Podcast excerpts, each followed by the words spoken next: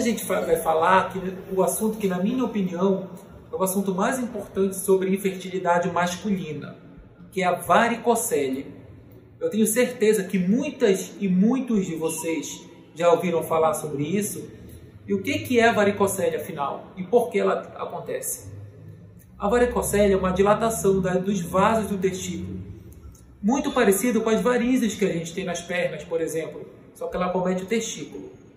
Para haver produção de espermatozoide de forma adequada, o ambiente testicular tem que estar adequado. É até por isso que existe o testículo, a bolsa escrotal. Ele fica fora do corpo masculino para manter uma temperatura um pouco mais fria. Então, a qualquer desbalanço que a gente tenha no ambiente testicular vai resultar em produção menor ou produção alterada de espermatozoide. E a varicocele causa isso. Só que a varicocele ela tem diversos graus e ela pode cometer de forma diferente os homens. Por exemplo, tem homens que têm um grau 2 de varicocele e mesmo assim ele tem um espermograma normal. Ele tem uma produção de espermatozoide normal, ele tem uma quantidade de espermatozoide normal e tem a motilidade, a forma que eles nadam, também normal.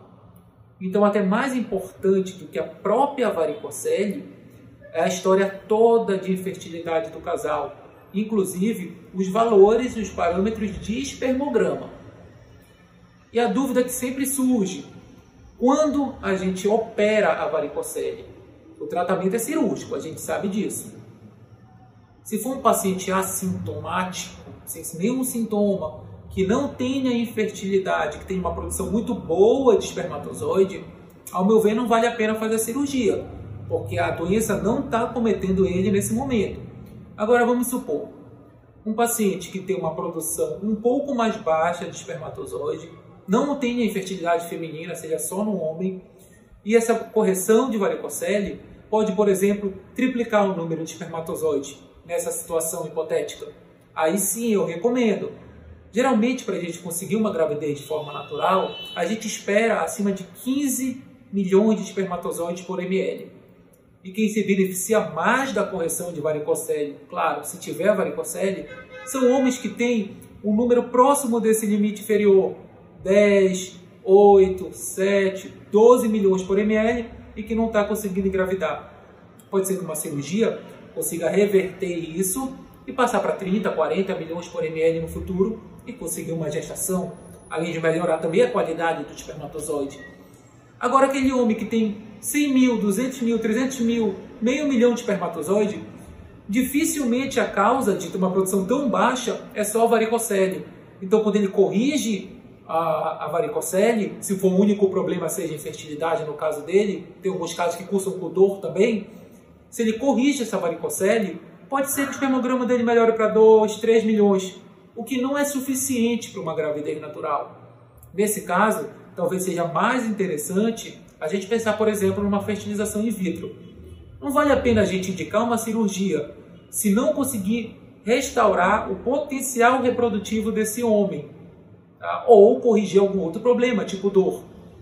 Então a varicocele ela é extremamente interpretativa, a gente precisa interpretar também se há infertilidade feminina conjunta, que, por exemplo, também nesse caso que a gente restaure o potencial reprodutivo do homem. Mas se a mulher tiver as tubas obstruídas ou tiver algum outro problema reprodutivo, aí não vai conseguir ter a gravidez natural. A gente restaura pensando no casal em ter gravidez natural. E as coisas na medicina reprodutiva são assim. Não há receita de bolo. Por isso que é importante o profissional para analisar o contexto todo, idade do casal, quantidade de espermatozoide, é, idade do casal, tempo de fertilidade e outros parâmetros também que a gente pode avaliar em conjunto e também tomar decisão em conjunto com vocês. A, a decisão ela não é unilateral do médico, a decisão é médico-paciente. Até porque o tratamento é no paciente. Ele tem direito de escolher por onde ele quer seguir.